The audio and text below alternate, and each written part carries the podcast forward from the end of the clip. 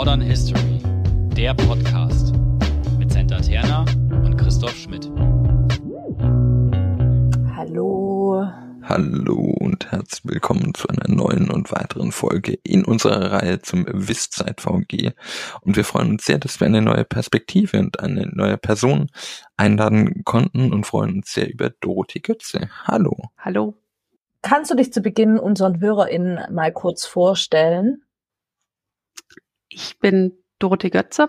Ich bin seit 2021, Oktober 2021, Lektorin an der Mid-Sweden University, zu Deutsch der Mid-Schweden-Universität, wie, wie der Name sagt, am geografischen Mittelpunkt Schwedens liegt. Das ist ungefähr 400 Kilometer nördlich von Stockholm, für alle, die das nicht so genau auf dem Schirm haben. Und ich arbeite dort im Bereich Geschichte und selbst bin ich promovierte Historikerin, die sich auf die frühe Neuzeit spezialisiert. Genau. Ich habe allein schon zu deinem Themengebiet jetzt schon so viele Fragen und frühe Neuzeit in Schweden. Äh, vielleicht können wir noch mal irgendwann im anderen Podcast drüber sprechen. Womit ähm, befasst du dich denn derzeit in deiner Forschung, was ja auch einen Querverweis zu bringen, du warst neulich auf Twitter aktiv bei Real Scientists, äh, wo man auch noch mal viel nachlesen kann. Aber gerne auch hier, was sind so deine derzeitigen Projekte? Insgesamt sind meine Forschungsschwerpunkte neben der frühen Neuzeit im Allgemeinen vor allem der Ostseeraum in der frühen Neuzeit mit einem Schwerpunkt auf Schweden, aber natürlich auch Dänemark, Finnland, Norwegen und das Baltikum sowie der Norden des Heiligen Römischen Reiches mhm. und tatsächlich die Reichsgeschichte und besonders die Reichsverfassungsgeschichte. Das klingt jetzt nicht so interessant, wenn wir an Reichsverfassungsgeschichte denken. Das ist eher so ein bisschen, das ist so mit Staat und wie funktioniert Staat. Ich finde es aber super spannend und ähm, kann auch ganz viel dazu erzählen, wenn man mich lässt und wenn man mich fragt und wenn man sich darauf einlässt. Und mein aktueller Forschungsschwerpunkt oder mein aktuelles Projekt verbindet dieses, diese beiden Sachen, nämlich den Ostseeraum und das Heilige Heilige Römische Reich zur Zeit des Großen Nordischen Krieges, das heißt in der Phase 1700 bis 1721. Denn das Interessante ist, dass im Grunde alle Akteure des Großen Nordischen Krieges, abgesehen von Russland, auch gleichzeitig Mitglied im Heiligen Römischen Reich deutscher Nation waren als Reichsstände. Und sie haben dadurch diesen Konflikt in das Reich und auf den Reichstag, also dem Entscheidungsorgan, den zentralen Entscheidungsorgan, Verfassungsorgan des Reiches gebracht und haben das dort in einer Art Papierkrieg und in den Diskussionen ausgefochten, haben versucht, diese Doppelrolle auswärtiger Herrscher und Mitglied des Reiches zu ihren Gunsten auszunutzen. Und das verweist dann noch sozusagen auf einen zweiten Schwerpunkt, mit dem ich mich seit Jahren sehr intensiv befasse. Das ist die historische Friedensforschung. Also auf der einen Seite der Krieg, die Verfassungsgeschichte und auf der anderen Seite der Frage, die Frage, wie kommt Frieden zustande? Wie wurde Frieden gedacht? Wie wird Frieden erhalten in der frühen Neuzeit? Und auch mit einer Perspektive auf die Gegenwart, können wir daraus vielleicht etwas lernen oder warum ist so ein Wissen relevant oder kann das Wissen relevant sein für uns heute? Also das sind so meine Projekte aktuell. Mm. Sehr, sehr spannend. Ja, vielleicht noch zu Beginn auch die Frage, die ein bisschen an deine Biografie anschließt, wie denn dein Weg in die Wissenschaft verlaufen ist. Ich glaube, mein Weg in die Wissenschaft ist eigentlich sehr typisch verlaufen, wenn ich so darüber nachdenke und was ich so auch von anderen mitbekomme, natürlich Kolleginnen und Kollegen, Freundinnen, aber natürlich auch, was ich so in den letzten Monaten und Jahren auf unter anderem Twitter, aber auch in anderen Bereichen gelesen habe. Ich bin nach dem Abitur studieren gegangen. Im Gegensatz zu vielen anderen wusste ich sehr genau, was ich studieren wollte und habe das auch gemacht. Das war ein Vorteil. Also ich habe Deutsch als Fremdsprache im Magister Hauptfach studiert mit Skandinavistik, skandinavischer Geschichte und Philosophie. Das vielleicht so als Rahmen. Und habe dieses Studium angefangen mit dem Ziel, Fremdsprachenlehrerin für Deutsch zu werden und mhm. habe aber im Laufe des Studiums gemerkt, dass mein Gesch Interesse für Geschichte, das schon immer da war, schon in der Schule mein bestes Fach war, dass das einfach viel, viel stärker ist als die Erwartung, den Rest meines Lebens Menschen zu versuchen zu erklären, warum es der, die oder das ist und warum es gekommen und nicht gekommen und so weiter. Also das war irgendwie, hm, hat mich nicht so gefesselt, wie ich zuerst gedacht hatte, aber die skandinavische Geschichte hat mich gefangen und hat mich begeistert und im und ich war da sehr gut drin und im Laufe des Studiums war auch klar, dass ich das beruflich machen möchte. Unabhängig davon hatte ich schon zu Beginn meines Studiums immer den Wunsch, dass ich promovieren möchte. Also ich hatte gar keine hm. so konkrete Vorstellung davon, was ist promovieren, aber der Wunsch war da, ich möchte promovieren. Und das Ganze ging sehr gut Hand in Hand mit meinem Studium, aber auch mit meinen Leistungen im Studium, so dass ich von meinem damaligen Professor auch gefragt worden bin, ob ich mir das vielleicht vorstellen könnte. Also war noch sehr unkonkret und das traf sich mit dem, was ich immer machen wollte. Mhm. Irgendwann mal promovieren. Ich habe dann meine Magisterarbeit geschrieben zu Raumvorstellungen im deutsch-dänischen Grenzraum in der ersten Hälfte des 20. Jahrhunderts, also mhm. ganz weit weg von dem, was ich ja. zeitlich von dem, was ich jetzt mache. Räumlich passt es, räumlich ist es der Ostseeraum, aber zeitlich ist es natürlich sehr weit weg. Und dann kam so die große Frage, die für alle kommt, irgendwie so, Studium neigt sich zum Ende, irgendwas muss kommen. Und klar war, ich will promovieren, hatte aber noch keine so richtige Vorstellung fürs Thema. Und dann kam eine Ausschreibung. Ähm, das war die Ausschreibung als wissenschaftliche Mitarbeiterin in einem Editionsprojekt, den Acta Partis Westfalice.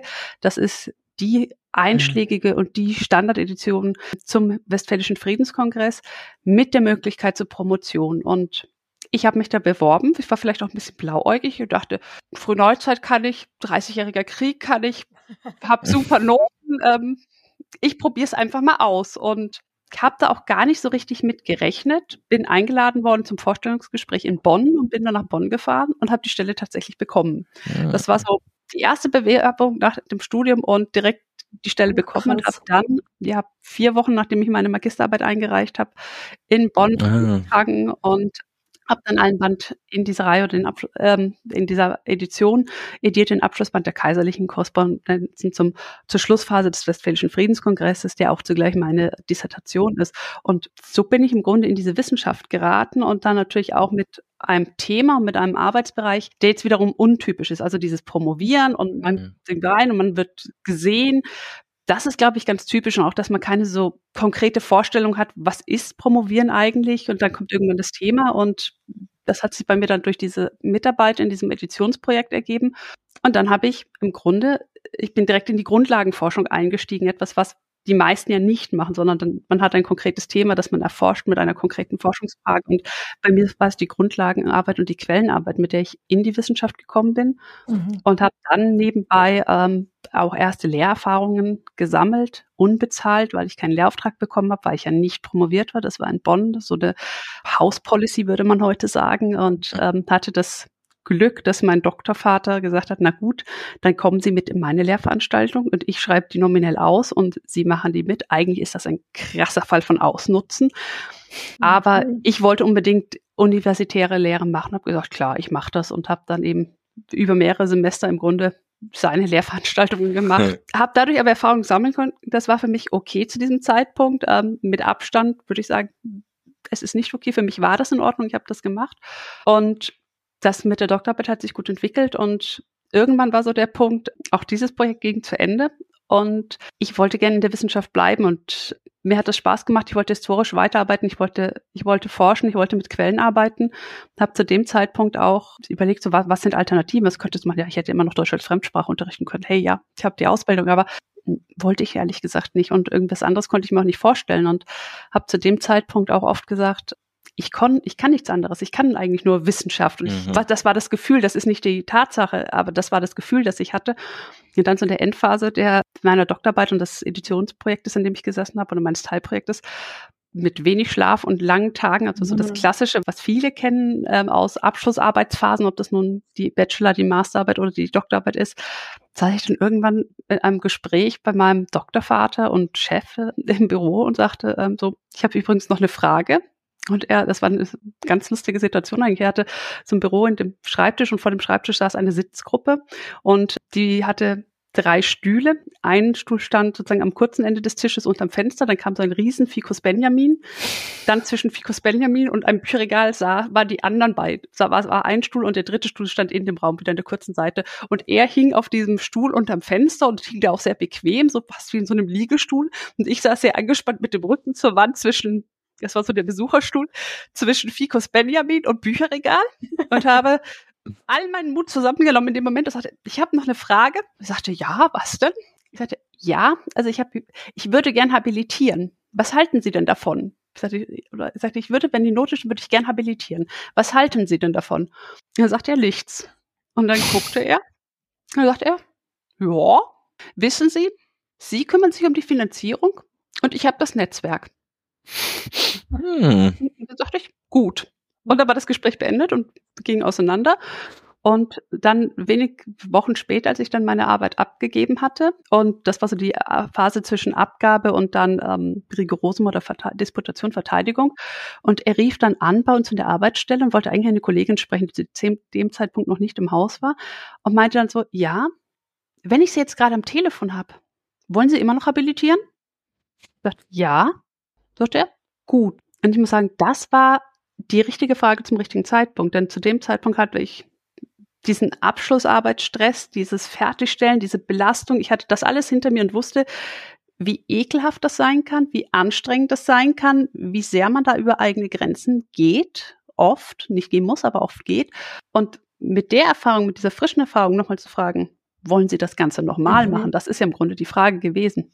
War super und ähm, so habe ich dann weitergemacht. Und dann ging es dann weiter im Grunde mit sehr viel Projektarbeit dann. Ähm, also ich bin im Grunde dann jahrelang von Projekt zu Projekt gesprungen und immer wieder mit auch Pausen in der Finanzierung, Stipendien, die das überbrückt haben. Also so eine ganz, ganz klassische Karriere und so ein ganz klassischer Weg prekärer Arbeitsstellen, bis ich dann ähm, 2021 meine erste feste Stelle, meine erste Dauerstelle bekommen habe und die dann auch bezeichnenderweise außerhalb des deutschen Systems, sondern im Ausland. Also so ganz, ganz grob mein Weg in die Wissenschaft und meine Karriere in der Wissenschaft vielleicht. Wie ist es denn in Schweden? Weil die Habilitation ist ja scheinbar was recht Deutsches oder deutschsprachig vielleicht.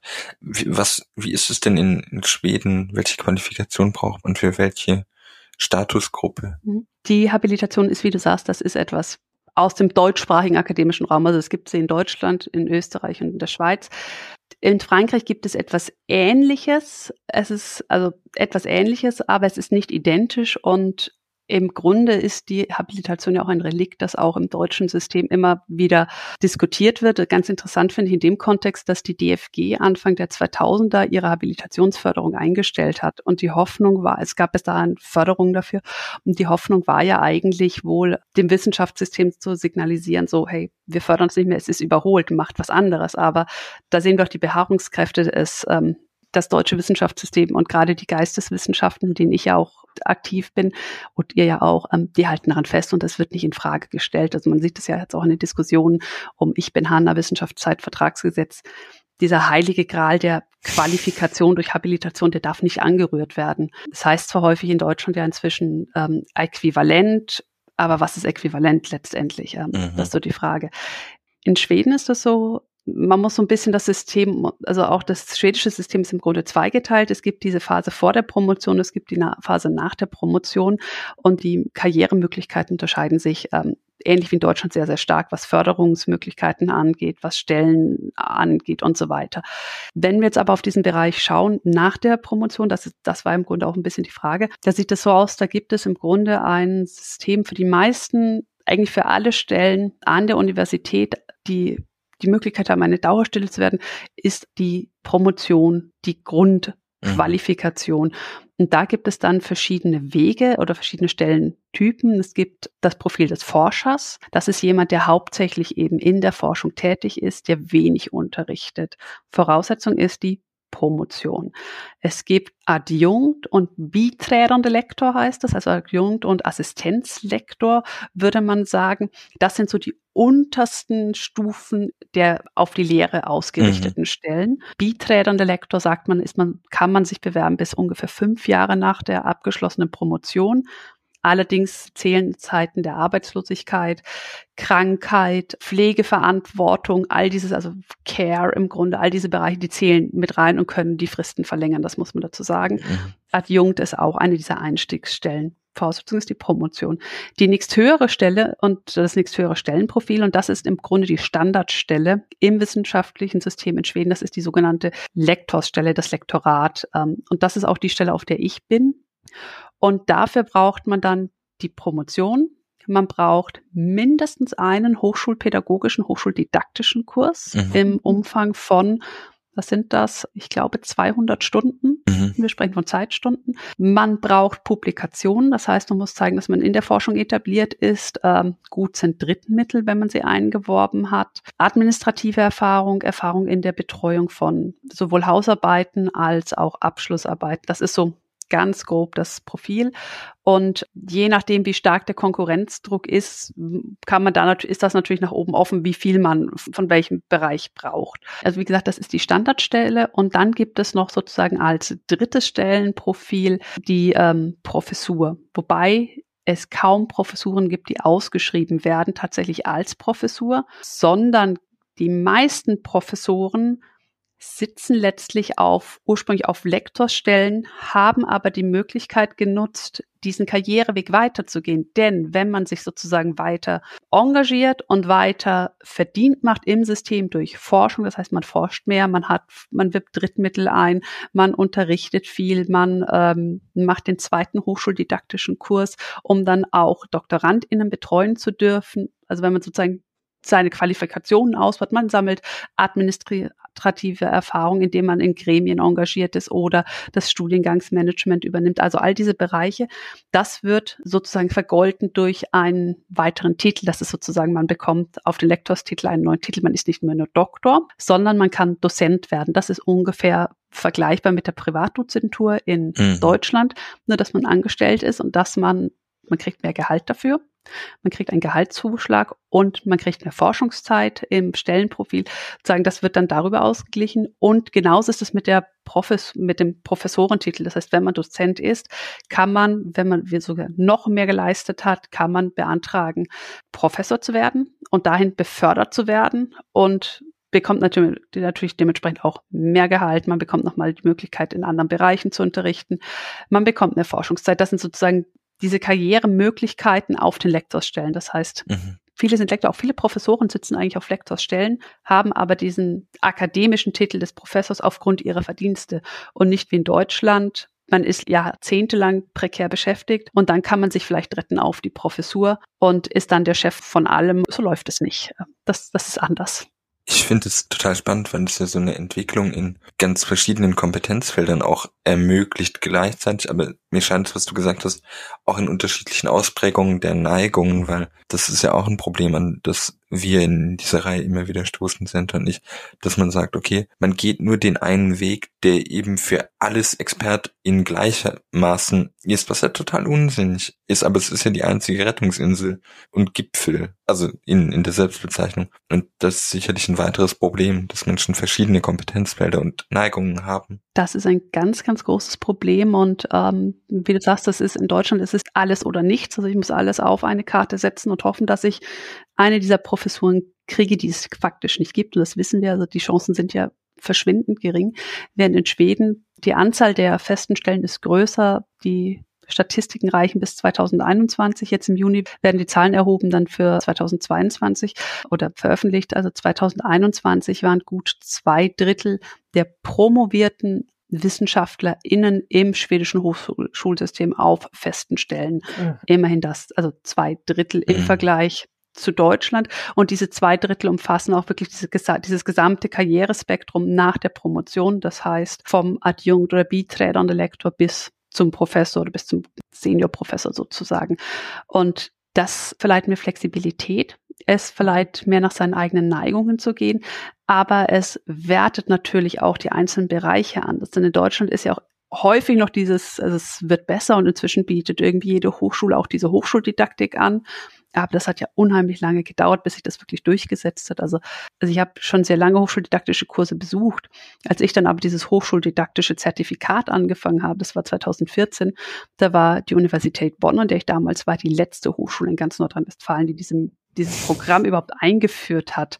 Da mhm. haben andere Universitäten da schon lange was gemacht. Das sieht aber, da sieht man aber auch, wie, wie ungleichmäßig ja. das in, in Deutschland ist und auch dieses System ist und dieses dieses Bewusstsein dafür ist, dass Universität eben nicht nur Forschung ist, dass wir lehren, dass wir ausbilden, dass wir dafür Kompetenzen brauchen, weil das fällt ja runter in diesem Wettbewerb um Drittmittel, mhm. um Publikationen, um Bücher, um ich weiß nicht was alles. Und das ist in Schweden ganz anders, sondern das ist klar, wenn du, du Lektor werden möchtest, wenn du Dozent werden möchtest, musst du die hochschulpädagogische mhm. Ausbildung haben und das wird verlangt, das wird nachgehalten. Und Mhm. du kannst nicht betreuen, wenn du diese Ausbildung nicht hast. Und Mhm. da werden auch Leute, ich habe einen Kollegen, der ist jetzt ähm, im Rahmen des Brexits aus Schottland nach Schweden gewechselt. Der ist Anfang 60, der hat 30 Jahre Universitätserfahrung und lehrt seit 30 Jahren in der Universität. Der ist von seinem neuen Arbeitgeber, ist der erstmal in so einen Kurs geschickt von hat gesagt, hier, der ist Professor in Schweden, er sagt, hier, das ist verpflichtend Ja. ab mit dir und hilft nichts. Also es zeigt auch, das sind einfach nochmal andere, ja, andere Möglichkeiten und andere Wertschätzung auch für diese Bereiche der Administration Mhm. oder eben der Lehre. Sie haben auch Kollegen, die engagieren sich unheimlich stark in der Administration, mehr als in der Lehre und als in der Forschung. Aber auch das ist in Ordnung. Auch dafür gibt es Möglichkeiten, weil auch diese Leute braucht man. Es ist nicht jeder ein guter Vorgesetzter, es ist nicht jeder gut in Gremienarbeit, es kann nicht jeder Finanzen oder strategische Planung des Fachbereichs. Und das ist ja das momentan in Deutschland. Du musst alles machen, wenn du Professor Mhm. bist. Egal wie gut du musst das alles machen. Und in Schweden kann man das zum Glück einfach durch diese durch die Eigenheiten des Systems so ein bisschen aufteilen oder verteilen auf mehrere Schultern. Mhm. Du bist ja auf Twitter auch ziemlich aktiv rund um das WIS-Zeit VG und kennst dich damit ja auch so ein bisschen, aber ja, ziemlich aus. Wie beurteilst du denn die Situation heute rund um Ich bin Hanna und das WIS-Zeit VG? Also genau, wir, weil vielleicht kurz zur Einordnung, wir nehmen ja diese Reihe jetzt über eine längere Zeit schon auf und wir veröffentlichen dann auch, aber genau, wie siehst du die Situation heute? Ich denke, es hat sich ganz viel verändert, wenn ich überlege, wie das war, als ich angefangen habe. Ähm, Ich habe 2008 angefangen mit der Promotion, das heißt gut ein Jahr nachdem dieses, diese Gesetzesnovelle, das Wissenschaftszeitvertragsgesetz eingeführt worden ist. Und ich habe ich habe es nicht gewusst tatsächlich. Oder ich habe es nicht bewusst gewusst, weil es Mhm. einfach auch erst sehr neu war zu diesem Zeitpunkt, weil es auch im Grunde nicht besprochen worden ist. Hinzu kam, ich habe ja in einer ähm, außeruniversitären Forschungseinrichtung Ja. gearbeitet und promoviert, da war das auch gar nicht so das Thema. Also ich hatte ganz viele Kolleginnen, die liefen noch üb- über alte BAT-Verträge. Das ist so der Bundesangestellten-Tarif. Das ist der Vorgänger vom Tarifvertrag der Länder, um das kurz zu erläutern. Das heißt, da war auch überhaupt kein Bewusstsein dafür. Wir waren irgendwie eine Förderinstitution. Das war klar, irgendwann hört das vielleicht auf, aber es war überhaupt kein Bewusstsein dafür und das ist auch nicht thematisiert worden als ich dann dabei war und mich informiert habe und auch klar war, ich möchte weitermachen, habe ich mich auch informiert und wusste, okay, ich habe sechs Jahre bis zur Promotion, danach kommen sechs Jahre. Aber das war auch sechs Jahre danach, das war unheimlich weit weg. Das ist ja für viele, Mhm. die anfangen zu promovieren, unheimlich weit weg und verbunden mit dieser, ich möchte es mal sehr oft sagen, mit dieser Lüge. Das ist ein harter Begriff, aber tatsächlich mit dieser Lüge. Wenn du gut genug bist und dich anstrengst, dann klappt das. das Mhm. und wir wissen alle, es, es läuft nicht so. Und ich denke, da hat sich ganz viel verändert, dass, dass mehr Bewusstsein dafür da ist, auch Mhm. unter den Leuten, die anfangen zu promovieren, bei den Studierenden, die überlegen, ob sie vielleicht promovieren, um promovieren, weil sie den Titel haben wollen, weil sie sich dadurch eine größere Karrierechancen innerhalb der Universität oder außerhalb der Universität oder forschungsnahen Bereichen erwarten. Es gibt ja verschiedene Motivationen zu promovieren. Ich denke, da wächst das Bewusstsein. Das ist sehr, sehr gut. Da, denn nur wenn wir wissen, was unsere Rechte sind, können wir auch dafür eintreten und können wir versuchen, unsere Situation zu verbessern. Ich denke auch, dass unter den Mitarbeitern, also diejenigen, die schon im System sind, das Bewusstsein wächst, oft auch aus der Frustration heraus und dadurch ein Zusammenwirken besser wird. Und das haben die letzten Jahre gezeigt, dass es eben nicht nur Einzelne sind, die unzufrieden sind, dass sie eine, auch eine Erfahrung oder ein Gefühl, das leicht aufkommen kann, wenn man da alleine sitzt als wissenschaftliche Mitarbeiterin, wissenschaftlicher Mitarbeiter und man hat vielleicht nicht so viel Kontakt zu den anderen und man weiß gar nicht, den anderen geht's genauso. Die anderen Mhm. sind genau in der gleichen Situation, die haben die gleichen Kämpfe, die haben die gleichen Frustrationen, die haben die gleichen Fragen, die gleichen Unsicherheit. Und ich denke, da hat sich ganz, ganz viel getan in den letzten Jahren durch die sozialen Medien, durch die Berichterstattung, durch Veranstaltungsformate, Diskussionen und so weiter, also dass dieses Thema im Grunde seit jetzt, ja, jetzt haben wir 2023, seit fast vier Jahren nicht wirklich zur Ruhe gekommen ist.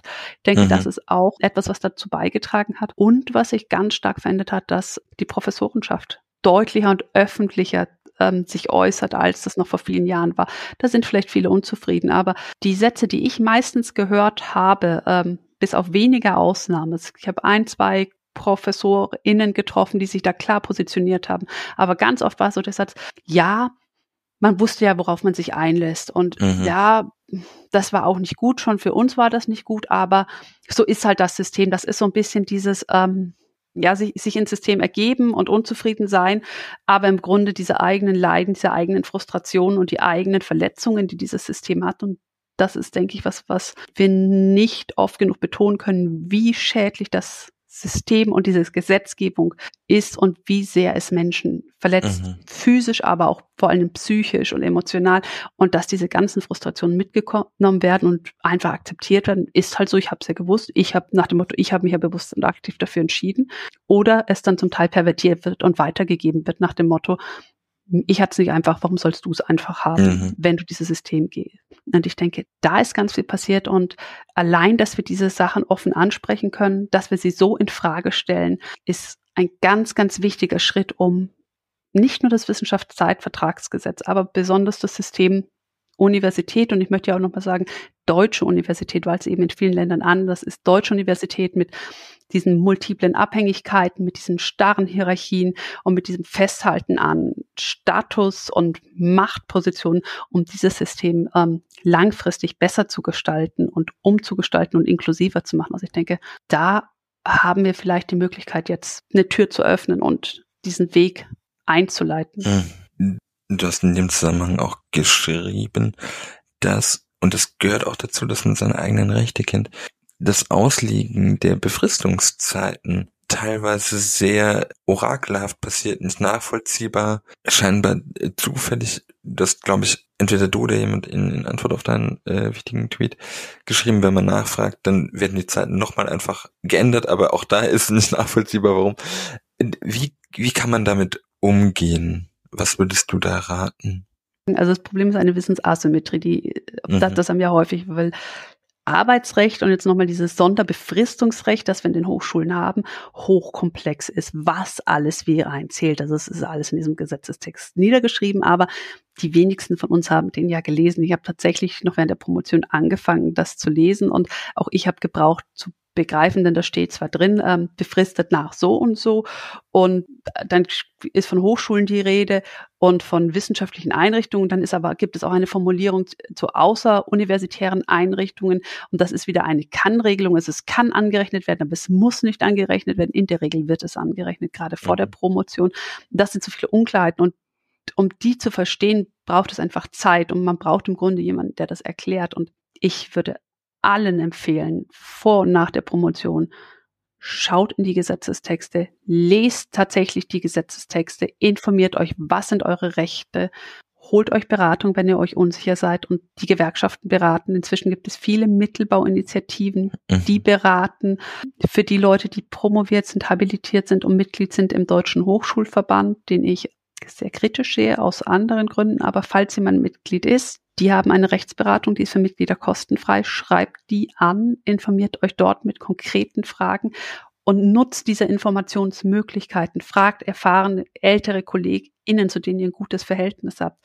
Fragt nach, denn nur wenn ihr nachfragt und diese Unklarheiten beseitigt, könnt ihr auch darauf achten und könnt ihr dafür eintreten, dass ihr das Recht, das ihr habt, gewährt bekommt. Also ich hatte zum Beispiel, ich hatte verschiedene Situationen. Eine Situation war, ich habe ein Semester lang zeitgleich an zwei Universitäten in zwei verschiedenen Bundesländern gearbeitet. Das läuft dann so, dass man auf der einen Stelle äh, beides 50 Prozent stellen und man wird dann in zwei verschiedene Lohnsteuerklassen ja. eingetragen. Man muss sich entscheiden, an welcher Uni das so läuft. Und dann an dieser zweiten Uni, an der ich vorher auch noch nie angestellt war, in diesem anderen Bundesland. Das war sehr transparent. Man hat mir gesagt, so, wir stufen Sie jetzt zu Beginn erstmal in Stufe 1 ein. Da war ich nach der, da war ich irgendwie drei oder vier Jahre nach der Promotion. Das heißt, ich lief eigentlich schon längst an der dritten Stufe und war kurz davor, die nächste Stufe zu erreichen. Wir stufen sie jetzt auf eins ein, bis wir ihre Vorzeiten geprüft haben. Und Vorzeiten ist so ein ganz schwieriger Punkt, denn Vorzeiten, das sind im Grunde alle Zeiten, die man vor der Anstellung, um die es geht, im öffentlichen Dienst verbracht hat. Und diese Vorzeiten sind wichtig, damit entschieden werden kann, sozusagen, wie genau das Gehalt aussieht. Denn mhm. erstmal wird man ja als wissenschaftliche Mitarbeiterin, wissenschaftlicher Mitarbeiter in E13 eingestuft. Und dann ist sozusagen die Frage, ist man promoviert? Wie lange hat man schon im öffentlichen Dienst gearbeitet? Das ist sozusagen die Erfahrung, die einem dann gut geschrieben wird. Und danach gibt es dann unterschiedliche konkrete Gehaltsstufen. Und eins ist die niedrigste Stufe. Das heißt, das sind Anfänger. Man hat mir auf dieser Einmal gesagt, wir schauen dann, wie viel Vorzeiten sie haben und was wir dann sozusagen anerkennen und danach richtet sich dann die Eingruppierung. Das ist bei mir zum Glück gut gegangen, die haben schnell geprüft und die haben mich korrekt eingestuft. Zeitgleich hatte ich an dieser anderen Universität Bonn, an der ich schon mehrfach angestellt war, dann meinen Vertrag unterschrieben und sei dann beim Vertragsunterschreiben, dass dort im Vertrag stand, Einstufung in, ich glaube, die dritte Gehaltsstufe. Ich sage, Moment, wieso die dritte Gehaltsstufe? Ich habe doch so und so viele Jahre jetzt schon im öffentlichen Dienst. Ach so, nee, ja, das weiß ich nicht, weil das macht ja eigentlich schon die Kollegin gesagt, ja, aber ich habe so und so viele Jahre. Ja, dann, dann blätterte man wüst in der Akte, nee, das kann ich jetzt, ja, ähm, ja, wir berechnen das nochmal. Und also man hat das dann berechnet, aber wenn ich das nicht selbst gewusst mhm. hätte, mhm. was sind die Zeiten, wann komme ich von einer Stufe in die andere Stufe, dann wäre ich mit mehreren hundert Euro im Monat weniger mhm. nach Hause gegangen. Das klingt jetzt vielleicht auf den, ja, ein bisschen weniger, oder selbst wenn es nur 100 Euro wären.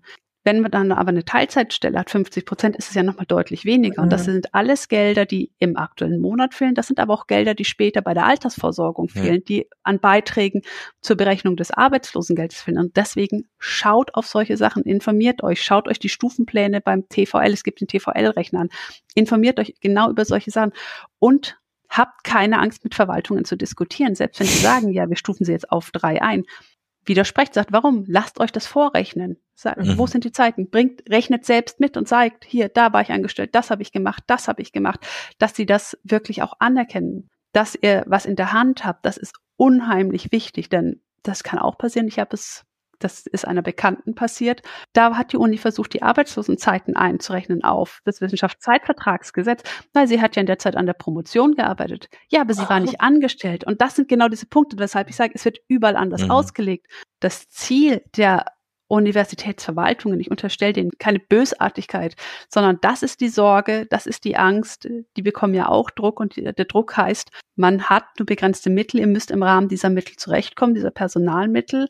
Und das heißt, man muss im Grunde versuchen, so wenig Leute, die viel Kosten einzustellen und man muss halt versuchen, dass diese Leute sich nicht einklagen können. Das heißt, man muss mhm. möglichst rechtssicher agieren.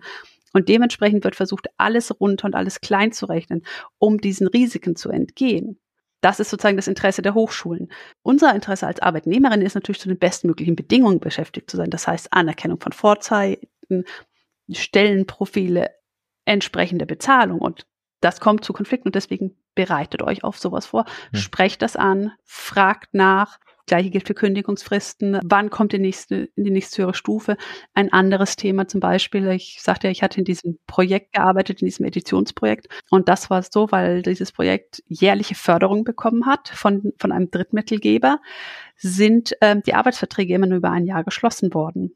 Was man allerdings deswegen gemacht hat, wir sind nach TVL bezahlt worden, man hat uns nicht für die VBL heißt das, für diese Versorgung des Bund, dieses Versorgungsamt der Bund, mhm. vom Bund und Ländern angemeldet. Das ist im Grunde die Betriebsrente. Rente. Das heißt, mir fehlen aufgrund dieser Zeit fast vier Jahre Betriebsrente, weil man, mhm. damals war die Regelung so, mit einem Einjahresvertrag musste man nicht zwingend angemeldet werden. Dass es das gab, wusste ich überhaupt nicht. Und das mhm. habe ich erst erfahren, nachdem ich nach der Promotion bei einer anderen Institution in einem anderen Bundesland angestellt war und plötzlich die Nachricht bekommen habe, sie sind von ihrem Arbeitgeber angemeldet worden. Da dachte ich, oh, was ist das? Und habe das nachgesehen. Das ist okay, ist im Grunde die Betriebsrente. Was das Problem dabei ist, man sammelt zwar Ansprüche, die werden aber erst ausgezahlt oder man kann sie sich erst auszahlen lassen, nachdem man mindestens 60 Beitragsmonate hat. Das heißt, es sind fünf Jahre, die muss man nicht in einer Strecke haben, man muss insgesamt auf 60 Monate kommen. So, und jetzt fehlen mir im Grunde vier Jahre und das heißt, ich habe unheimlich lange mhm. strampeln müssen, dass ich sozusagen meine 60 Monate zusammenbekomme. Aber auch das muss man wissen. Man muss wissen, dass es diese Institutionen gibt. Mhm. Ich habe es nicht gewusst und wie gesagt, keine Angst haben, Verwaltung, Arbeitgeber anzusprechen und im Zweifelsfall auch zu sagen, Vorgesetzter, Vorgesetzte hier. Mhm. Das ist auch in deinem Interesse, dass ich anständig bezahlt werde. Tu was, setz dich mit der Verwaltung in Verbindung. Viele machen das. Es gibt aber auch immer noch genug, die dazu eigentlich keine Lust haben und diesen Kampf im Grunde ihren Angestellten überlassen. Und das kann nicht sein. Das ist Aufgabe von Vorgesetzten. Das ist Teil der Personalverantwortung, dafür mhm. zu sorgen, dass die eigenen MitarbeiterInnen gut und fair bezahlt werden. Selbst wenn es im Rahmen dieser prekären Bedingungen ist, aber dann so gut wie möglich und so fair wie möglich. Das muss man auch sagen. Deswegen informiert euch und kümmert euch darum, dass ihr wisst, was Sache ist. Mhm. Du hattest die Gewerkschaften jetzt gerade schon angesprochen, dass man sich bei denen zum Beispiel ja Infos holen kann oder auch Hilfe. Um das mal auch ein bisschen mit Schweden zu vergleichen, welche Rolle spielen die Gewerkschaften denn in Schweden und was ließe sich vielleicht in Deutschland noch ein bisschen verbessern? Es ist ganz anders in Deutschland. Also in, in Deutschland ist es so, es gibt Gewerkschaften, aber das wird ja meist nicht mit dem öffentlichen Dienst und schon gar nicht mit der Hochschule in Verbindung gebracht. Dabei gibt es ja Gewerkschaften, wie zum Beispiel die GEW, Erziehung, Gewerkschaft für Erziehung und Wissenschaft, aber auch Verdi, die in, an den Hochschulen präsent sind, sind unterschiedliche Schwerpunkte.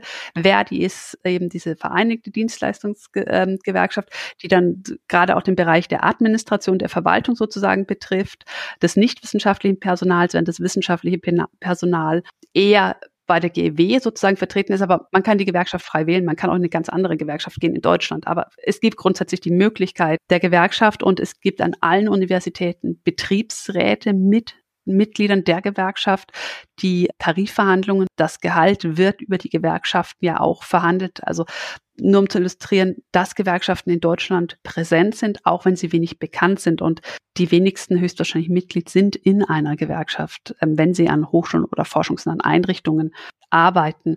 In Schweden ist das ganz anders. In Schweden ist der Großteil der Angestellten an Universitäten gewerkschaftlich organisiert. Mhm. Und die größte Gewerkschaft ist SULF. Das ist Svenska Universitätslärareförbundet. Das heißt, das ist der schwedische Universitätslehrerverband sozusagen. Das ist die, die Gewerkschaft der, der Angestellten. Und das Interessante ist, also ich habe meinen ersten Kontakt mit dieser Gewerkschaft gemacht, als ich mich um meine Stelle beworben hatte und dann eingeladen worden bin zum Vorstellungsgespräch und ich dann von meinen schwedischen Freundinnen und Kolleginnen gesagt bekommen habe, du musst dein Gehalt verhandeln. Ich sagte, wie, ich muss mein Gehalt verhandeln? Du musst dein Gehalt verhandeln. Weil in Schweden gibt es keine Entgelttabellen. Ich sagte, okay. Und sie sagten, geh zur Gewerkschaft und erkundige dich, was ist so das Gehaltsniveau an, der, an dieser Universität. Dann habe ich die angeschrieben und ich habe alle Informationen bekommen, die ich brauchte und bin dann auch in Schweden Mitglied geworden. Aber diese Gewerkschaft, auch in Schweden, sie verhandelt den Tarifvertrag, sie verhandelt die Tarifsteigerungen, sie vertritt uns rechtlich, sie hilft uns, unsere Interessen durchzusetzen. Und das ist sehr viel breiter verankert und sehr viel ja, breiter institutionalisiert. Und ähm, zum Beispiel, wenn es dann, es gibt dann regelmäßigen Abständen diese Tarifangleichungen auch, Inflation und so weiter.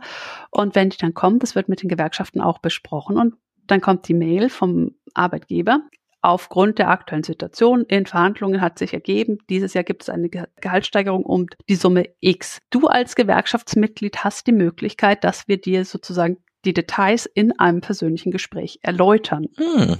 Wenn du das nicht möchtest, ist das in Ordnung. Wenn du das akzeptierst, einfach unterschreib einfach sozusagen und dann ist es gut. Aber die sind einfach sehr viel präsenter in ja, mhm. in der und im Alltag und setzen sich dadurch auch sehr viel stärker ähm, begleitende Diskussionen, die Entwicklung an den Hochschulen dadurch intensiver. Es gibt die Infos, es gibt die Zeitung, es, sie sind einfach in der Debatte präsenter, als das in Deutschland ist. Und sie sind mhm. personalstärker, als das in Deutschland ist. Mhm. Und auch daher eine Möglichkeit, sich zu organisieren, ist gewerkschaftlich, falls man das möchte. Ansonsten Mittelbauinitiativen gibt es, ähm, Interessengruppen vor Ort. Also man muss nicht in die Gewerkschaft, aber es ist eine gute Möglichkeit weiter in, in den Fragen auch so ein bisschen zum, zum Thema Schweden, ähm, nachdem ich im Vorgespräch schon landschaftlich geschwärmt habe von der Gesamtregion. Ich habe gesagt, ich werde es erwähnen. Wie würdest du denn sagen, wie ist denn so dein Arbeitsalltag so in Schweden? Was bekommst du im Vergleich von deutschen KollegInnen mit? Wie ziehst du vielleicht auch zwischenzeitlich irgendwie Resümee und sagst, ah ja, war gut zu gehen oder ach nee, es ist doch irgendwie viel besser in Deutschland. Das würde mich jetzt ein bisschen vom Stuhl hauen. Aber ja. Erstmal ist es anders. Ich glaube, das ist, das mhm. alles ist anders. Es gibt Sachen, die in, die mir im deutschen System oder wie ich es in Deutschland kennengelernt habe, besser gefallen, ähm, was so den Alltag anbelangt im, in der täglichen Arbeit. Aber insgesamt muss ich sagen, dass ich ein ungemeines Glück habe, diese Stelle an diesem Ort bekommen zu haben mhm. an dieser Universität, dass ich mich unheimlich wohlfühle und dass das Arbeiten jenseits von Details ein besseres ist tatsächlich. Mhm. Das hat verschiedene Ursachen. Eine Ursache ist natürlich, dass ich eine Dauerstelle habe, mhm. dass ich Sicherheit habe im ersten Mal in meinem Leben und es hat über ein Jahr gedauert, bis ich tatsächlich das mental emotional an, mhm. dass das angekommen ist. Und klar, ich habe eine Dauerstelle gehabt und ich bin nach Schweden gegangen, ich habe angefangen zu arbeiten und dann so, ich würde sagen, so nach zwei, drei Monaten, und das ist natürlich diese Euphorie und diese Fassungslosigkeit, ich, ich, ich, muss, ich muss nie wieder da weggehen. Ich kann, ich kann endlich ankommen. Ich, ich muss keine Stellenanzeigen mehr lesen und mich bewerben. Ich kann das alles machen, wenn ich das möchte, aber ich muss es nicht. Es ist nie, es tickt keine Uhr mehr, deine zwölf Jahre sind um oder dein Vertrag läuft aus und Gleichzeitig sitzt das so, so tief. Also ich hatte das wirklich, es hat so zwei Monate an, drei Monate, nachdem ich an dieser, meine Stelle angetreten hatte, hat das angefangen, dass ich nachts aufgewacht bin und dann wach geworden bin, das hat dann so einen Moment gedauert, dann ist mir gefallen, nee, du, du kannst weiter schlafen, du musst dir keine Sorgen machen, hm. dein Vertrag läuft nicht in x Monaten aus. Hm du musst dir keine Sorgen machen, was danach kommt. Das ist deine Stelle für immer, wenn, also wenn nicht das Institut geschlossen wird oder keine frühe Neuzeit mehr gebraucht wird oder ich irgendwelche furchtbaren Sachen mache, die zu Dienst, also das sind so die mhm. Bedingungen, unter denen es dann ähm, nicht mehr meine Stelle sein wird. Aber, und dass das hat so lange gebraucht, das war so, so, ein, so eine latente Anspannung, so ein latenter Stress, der mhm. immer wieder kam. Und es gab so viele Momente, in denen ich mir selbst bewusst machen musste, so, du brauchst keine Angst mehr haben. Ich habe in Deutschland diese Angst nicht so gespürt, aber das war jetzt so mit dieser Entspannung, die dann kam, so, das ist vorbei für dich. Und das, das ist, glaube ich, was, worüber wir auch mehr reden müssen, wie tief das ist und wie mhm. stark das prägt. Und das ist nicht spezifisch für, für Deutschland. Ich hatte das Gespräch mit KollegInnen hier, die auch so die ersten festen Stellen hatten und auch ja oft einige Jahre des prekären Arbeitens hinter sich haben. Ich sagte ja, zwei Drittel sind fest, aber es bleibt halt immer noch das eine Drittel, das nicht fest angestellt ist oder es dauert entsprechend lange, bis man fest angestellt ist. Und diese Kollegen sagten auch, ich, ich konnte jetzt am Wochenende nicht durcharbeiten, aber wenn sie mich dann rausschmeißen, dann, dann ist das halt so und so. Hey, die schmeißen dich nicht raus. Du hast die fest. Und also es zeigt sich, das ist was, was, glaube ich, international ein Punkt ist, dass es so tief sitzt und uns so verunsichert und uns so prägt, selbst wenn wir uns dessen im Alltag oft nicht bewusst sind, weil wir einfach zu viel mit anderen Dingen zu tun haben dass das weg ist, unheimlich gut, weil man einfach auch ganz anders denken kann, ganz anders arbeiten kann. Ein anderer Punkt ist, und ähm, das ist was, was jetzt so im Kontext um die Diskussion um das Wissenschaftszeitvertragsgesetz aufgekommen ist. Das ist die Diskussion um die Arbeitszeiterfassung. Das ist ja eine Riesendiskussion auch in Deutschland. Und dann kommt ja wieder dieses Wissenschaft funktioniert nicht so, Wissenschaft ist kein Beruf, den man von morgens bis abends ausführt und man kann den Leuten nicht das Denken verbieten. Und wenn ich im Wald spaziere, das sind ja diese, also ich finde es eine ganz furchtbare Diskussion. A, will niemand das Denken verbieten, aber gleichzeitig müssen wir ja auch in der Wissenschaft gesunde Rahmenbedingungen schaffen und wir müssen versuchen, dass dieses ständig präsent sein, ständig arbeiten, rund um die Uhr denken und uns, dass das nicht normalisiert wird, sondern dass wir Freiräume schaffen zur Erholung, dass wir den Leuten Freiräume geben, auch was anderes zu machen und nicht nur WissenschaftlerInnen zu sein. Und Genies sind wir nämlich alle nicht, die, und selbst Genies haben Pause und können andere schöne Dinge machen, Eis essen, in der Sonne liegen, Bücher lesen, weiß ich nicht, ähm, auf Konzerte gehen. Und also diese Diskussion, das ist auch so eine, so eine typisch deutsche Diskussion. In Schweden diskutiert das kein Mensch. In Schweden ist das ganz klar, ab 16 Uhr ist der Korridor leer. Weil dann gehen die mhm. Leute nach Hause. Vielleicht denken die dann auch nicht mehr nach. Das weiß ich nicht. Dann holen die ihre Kinder ab oder treffen Freunde oder machen Sport oder sie gehen ins Kino, sie gehen einfach nach Hause und es wird diskutiert keiner und es macht keiner ein, dem anderen ein schlechtes Gewissen oder der anderen, wenn ab 16 Uhr das Licht aus ist im Korridor und am Wochenende niemand erreichbar ist. Es ist ganz, ganz klar. An meinem ersten Arbeitstag wurde mir gesagt, du hast dieses Jahr noch x Urlaubstage. Die musst du bis zum Jahresende alle nehmen. Du darfst sie nicht mit rübernehmen das ist nicht wie in Deutschland, ja, ich kriege meinen Urlaub nicht los und ich habe noch irgendwie 50 Urlaubstage aus den letzten zwei Jahren und naja, jetzt habe ich mal Urlaub genommen, aber eigentlich muss ich am Auf... Nein, Urlaub ist Urlaub und du musst den Urlaub nehmen und das macht das Arbeiten einfach so viel besser und es ist so viel gesünder, weil diese Pausen da sind und weil es klar ist, wir brauchen alle Pausen. Ein anderes großes Thema, das immer wieder kommt, ist die Frage nach der mentalen Gesundheit. Also es gibt jährliche Gespräche mit ähm, der Führungsebene des Instituts und eine wichtige Frage ist, fühlst du dich angemessen bezahlt? Die zweite Frage ist, wie kommst du mit deinen Aufgaben zurecht? Bist du zu sehr belastet? Bist du zu ungleichmäßig belastet, dass du vielleicht zu viel im Frühjahrssemester machst oder nichts mehr im Herbstsemester? Muss das besser verteilt werden? Sind die Aufgaben, die du hast, zu bewältigen? Falls nicht, wie kann man Abhilfe schaffen? Solche Gespräche habe ich nie miterlebt im deutschen wissenschaftlichen System. Da ist der Tenor, wir haben alle keine Zeit, das ist alles zu viel und wir wissen nicht, wie wir das unterbringen. Und hier ist aber nicht die Frage, wie bringen wir es unter, sondern ist es in Ordnung? Was können wir machen? Wo können wir dich unterstützen als Arbeitgeber? Geberinstitutionen. Ein anderer Punkt ist, und das ist auch ein Punkt, den die Gewerkschaften verhandelt haben in Schweden, Es ist tarifvertraglich festgelegt, dass jede Arbeitnehmerin im öffentlichen Dienst, und dazu gehören auch die Hochschulen, pro Woche eine Stunde ihrer seiner Arbeitszeit zur Gesundheitsprävention aufbringen darf. Das ist eine Stunde Arbeitszeit, die der Arbeitgeber dafür bezahlt. Und Gesundheitsprävention, das kann sein, ich sitze in meinem Büro und mache Hockergymnastik. Das kann aber auch sein, ich gehe Salsa tanzen, ich gehe klettern, ich mache den Fallschirmkurs. Das kann sein, ich gehe nett spazieren. Das kann aber auch sein, ich gehe zur Massage oder zur Fußpflege oder ähm, mhm. mache Yoga, Taekwondo, ich weiß es nicht. Also irgendwas, was mir gut tut und was dazu beiträgt, Meditation, dass meine Gesundheit erhalten bleibt. Das eine ist, mhm. ich habe pro Arbeitswoche eine Stunde dafür. Und an den meisten Hochschulen ist es so, dass sich der Arbeitgeber daran an den Kosten beteiligt. Er übernimmt die volle Summe und die Größe variiert von Hochschule zu Hochschule, aber auch das wird unterstützt.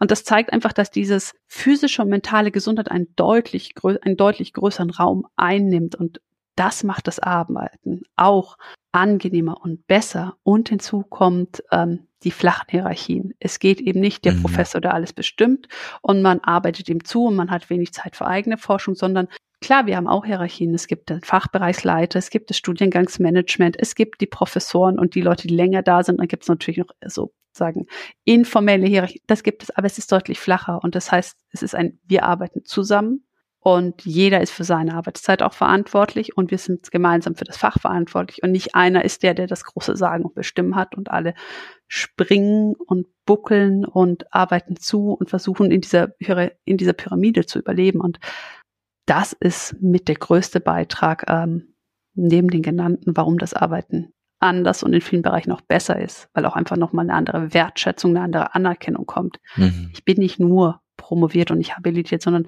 ich bin Kollegin und auch die DoktorandInnen, die wir haben, sind ganz selbstverständlich Teil des Kollegiums und tragen selbstbewusst und anerkannt ihre Meinungen vor und ihre tragen zur Diskussion und zum Arbeitsklima bei. Etwas, was ich in Deutschland kaum erlebt habe. Da beginnt ja die Existenz, wenn man es jetzt mal sehr böse formuliert und überspitzt formuliert, ja frühestens mit dem Doktortitel und mhm. auch dann ist es fraglich. Aber mhm. Das ist ja ganz oft so. Und das macht das Arbeiten sehr, sehr anders als in Deutschland.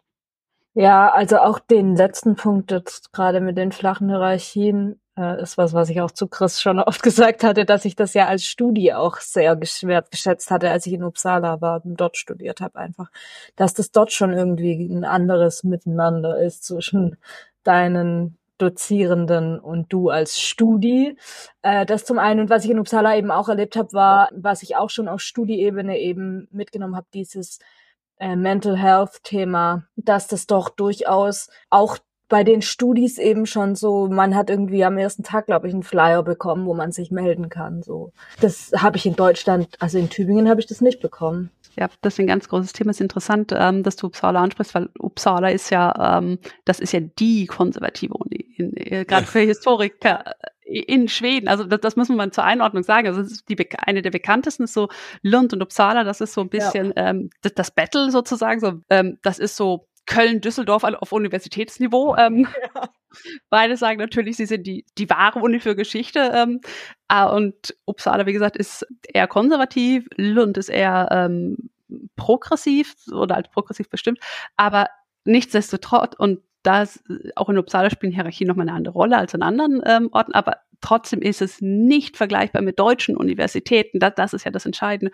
Und wie du sagst, dieses Mental Health Thema auf Mitarbeiterebene, aber auch auf Studierendenebene ist so wichtig. Also es sind die Informationen da, es gibt die Angebote, es gibt Unterstützungsangebote und das auch so, dass wir als ähm, als Lehrende eine deutlich höhere Verantwortung haben für die mentale Gesundheit oder für die psychische Gesundheit, überhaupt für die Gesundheit unserer Studierenden. Das ist nicht so dieses deutsche, naja, gucken Sie halt, wie Sie zurechtkommen. Und wenn Sie nicht zurechtkommen, haben Sie halt ein Problem. Das wird ja immer unterschiedlich formuliert, aber das ist ja ganz oft die Erwartung. Und in Schweden ist es, wenn wir sozusagen unsere Online-Plattform, über die wir viele Informationen dann an die Studierenden im Kurs weitergeben, bereitstellen, wir haben immer das Informationsangebot verlinkt für Mental Health. Wir haben immer die Information verlinkt wer hat Recht auf, im Deutschen heißt das Nachteilsausgleich, im Schweden mhm. finde ich den Ausdruck besser, besondere pädagogische Unterstützung. Mhm. Wer hat das Recht darauf? Was muss man dafür machen? Mhm. Die Studierenden ähm, können das beantragen.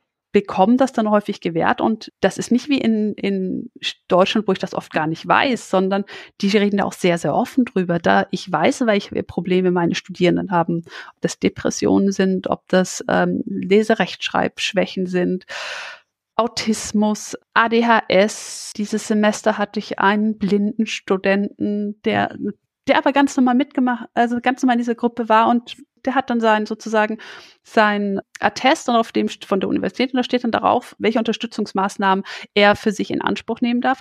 Und es ist meine Verantwortung, dem nachzukommen. Wenn ich fünf Leute mit fünf verschiedenen Bedürfnislagen habe, muss ich versuchen, denen gerecht zu werden das war am Anfang für mich, sage ich ganz ehrlich, so ein bisschen überfordernd und das war mir auch so ein mhm. bisschen zu intim, was ich alles mhm. erfahren habe. Aber gleichzeitig ist es so gut, weil nur so kann ich versuchen, das Bestmögliche für meinen Studierenden anzubieten und nur so kann ich versuchen, inklusiv zu arbeiten und nicht wie in Deutschland gucken, wie sie zurechtkommen. Und ja, das ist nicht so wie in Deutschland so, äh, ich, Entschuldigung, ich vielleicht in der Sprechstunde mir auch viel Anlauf und fünf Mails, dass man sich traut, sondern es ist ganz offen. Ja, ich habe Depressionen, ich kann momentan nicht gut arbeiten. Ähm, was können wir machen, damit ich da irgendwie mit diesem Kurs, okay, das tut mir leid, aber dann, dann gucken wir es. Damit kann man ganz anders umgehen tatsächlich, ja. Mhm. Ähm, bei den ganzen guten Arbeitsbedingungen in Schweden, die du jetzt angesprochen hast, unbefristete Stelle, äh, wo bleibt da die Innovation? die haben wir aufgegeben. Das Innovativste ist vielleicht, wenn wir am Kaffeeautomaten stehen und ähm, feststellen, es gibt eine neue Sorte. Ähm, Innovation gibt's nicht. Nein, ähm, ich, ich weiß, worauf wir hinaus wollt. Es ist, es ist dieses Mantra von, das ja mit sehr vielen verschiedenen unschönen Begriffen jetzt in der Diskussion belegt worden ist, ist die Angst, dass die Leute, die zu lange da sind, faul werden und nichts mehr ja. machen und die Verstopfung und ich weiß nicht, ja. welche Begriffe da gefallen sind. Die Innovation kommt tatsächlich in Schweden daher, dass wir Zeit haben zu forschen, mhm. dass wir ähm, Zeit haben, uns mit Sachen auseinanderzusetzen, und das ist ein Aspekt. Der zweite Aspekt ist, also ich meine, auch in Schweden gibt es das Innovation, dieses neoliberale Innovationsmantra, mhm. so man, man muss, man muss leisten, man muss was Neues bringen und so weiter. Was aber in Schweden nochmal ein ganz anderer Punkt ist und was, glaube ich, auch nochmal zur Innovation beiträgt, gerade auch in den Geisteswissenschaften, gerade wenn es darum geht, Forschungsanträge zu stellen, man muss in jedem Forschungsantrag explizit darlegen, was die Relevanz für die Gesellschaft ist. Mhm. mhm. Das ist ja so eine Frage, die auch in Deutschland so ein bisschen mit spitzen Fingern angefasst wird. Warum müssen wir uns rechtfertigen, dass wir relevant sind, gerade als Geisteswissenschaften, wenn wir irgendwie nicht tolle Sachen, Medizin, Maschinen, ich weiß nicht was, Verfahren erfinden. So, ähm, das ist immer so auch die Angst vor der Abschaffung. Ich finde aber, das hat noch einen ganz anderen Effekt, sondern es hilft uns darüber nachzudenken, was wir eigentlich machen. Mhm und mhm. wie wir in die Gesellschaft hineinwirken, wie wir auch in die Gesellschaft kommunizieren müssen. Und das ist das Kommunizieren in die, in die Gesellschaft und das Reflektieren darüber, was ist unser Beitrag zur Gesellschaft, wie auch immer der jetzt aussieht, dass das sehr viel stärker betont wird und dadurch natürlich auch nochmal andere Formen von Innovation möglich sind. Und ansonsten sind wir innovativ, ähm, weil wir tatsächlich Zeit haben, nachzudenken, weil wir Zeit haben, Sachen auszuprobieren. Wir müssen nicht jedes Dreijahresprojekt mit einem Buch abschließen, wie das in Deutschland ist, mhm. sondern wenn es halt zwei Zeitungsartikel sind, dann sind es zwei Zeitungsartikel und das ist, wenn es sauber darlegt, ist das in Ordnung. Mhm. Und ich denke, ähm, da ist sehr, ja, Innovation aus Zeit und, und Gesundheit. Also ich meine, das ist zum Beispiel eines der Argumente, die haben sich mir noch nie erschlossen. Warum soll ich denn innovativer sein, wenn ich eigentlich die ganze Zeit A, die Angst im Nacken habe gefühlt und B, die ganze Zeit zusätzlich Aufgaben habe wie mich auf neue Stellen zu bewerben oder Anträge zu schreiben. Also ich, ich verstehe das Argument nicht. Das ist auch ein, das ist auch ein Argument, das sich nicht, nicht so sauber, nicht so, nicht so klar erschließt. Also äh, den dritten Aspekt der Innovation gibt es schon noch, den, den habe ich jetzt ein bisschen unter den Tisch fallen lassen und der spielt so ein bisschen mit in das hinein, was, was du jetzt gerade genannt hast, Center. Das ist natürlich das, wenn ich, wenn man sehr, sehr lange immer im gleichen Fahrwasser unterwegs ist, man wird so ein bisschen betriebsblind. So.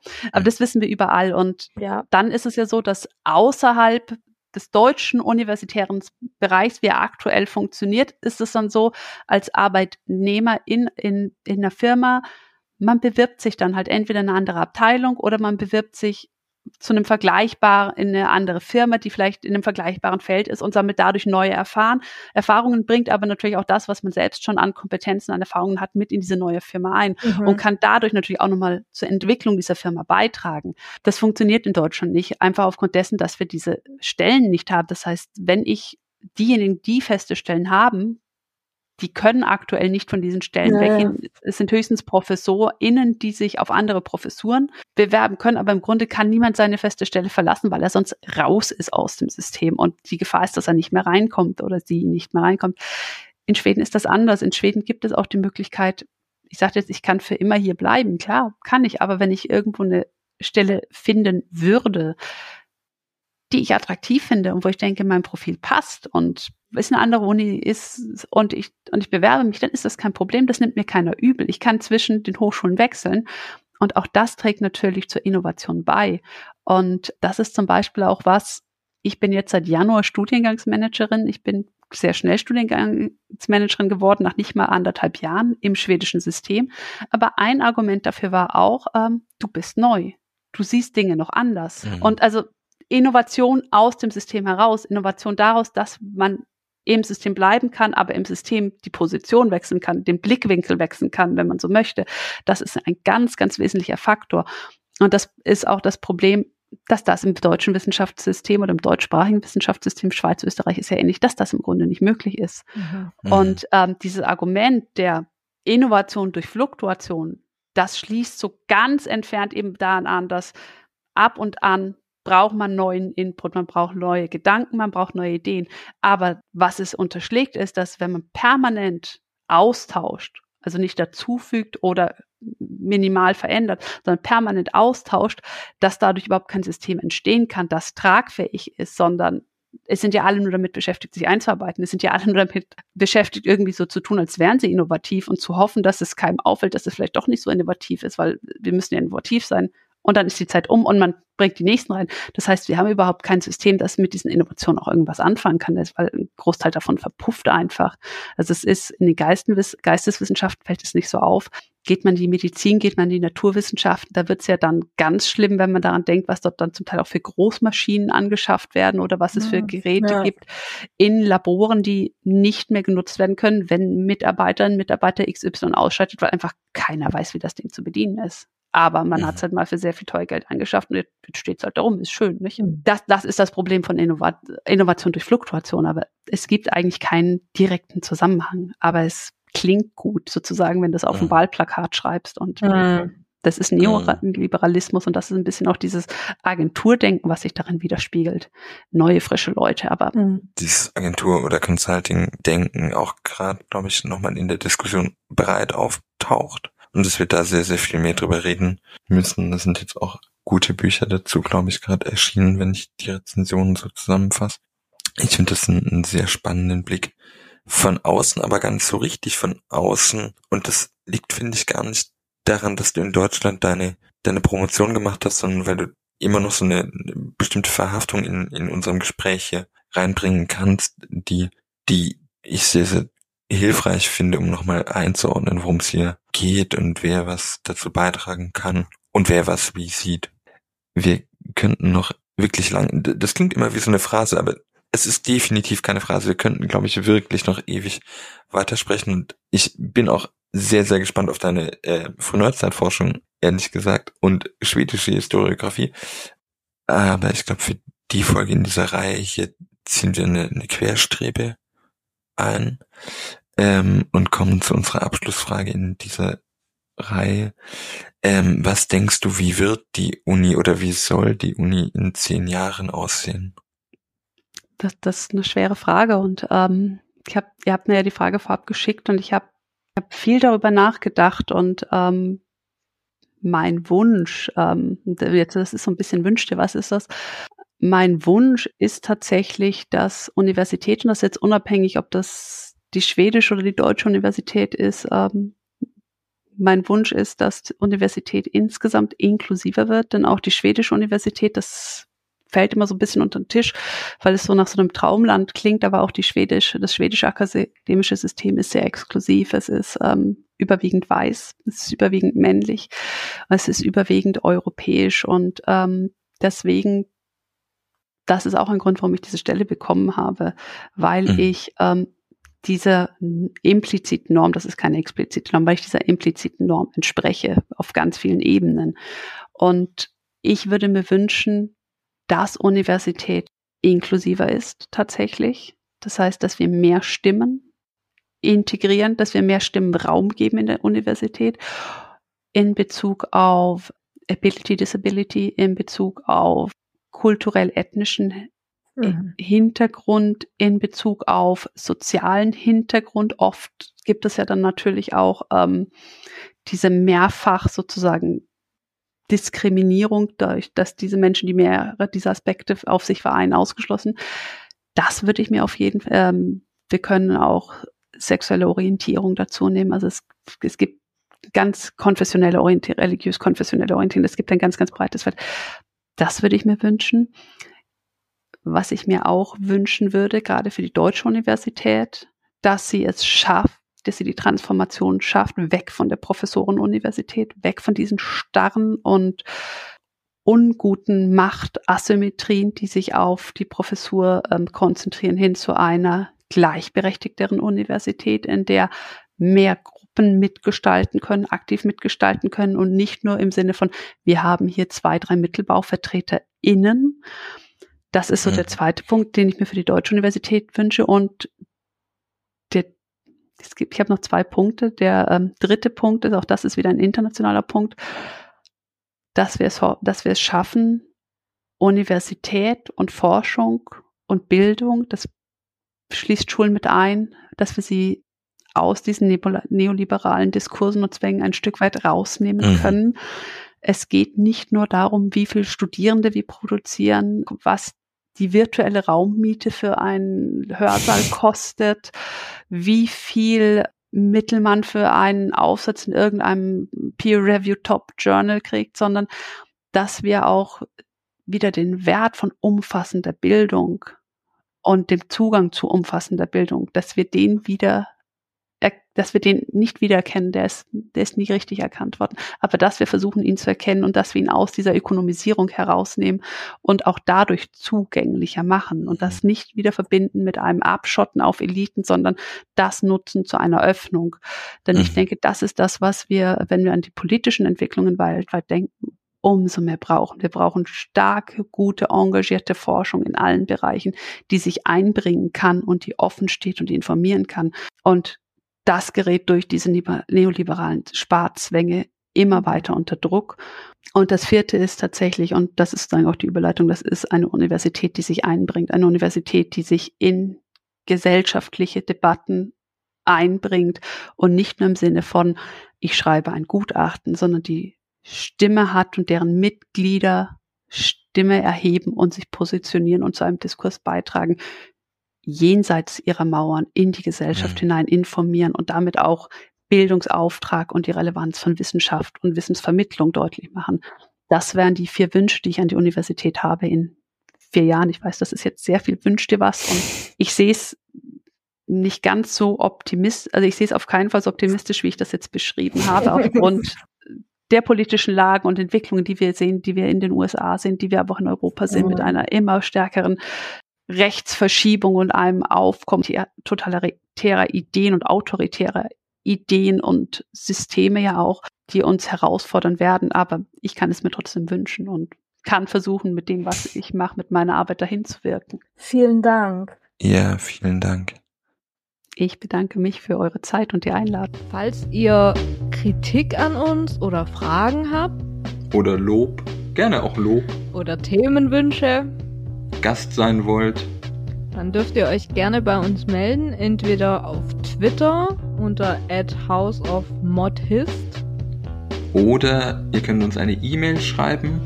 Dort ist unsere E-Mail-Adresse houseofmodernhistory at gmail.com. Genau, steht beides in der Beschreibung unten drin. Wir freuen uns auf Feedback. Bis zum nächsten Mal.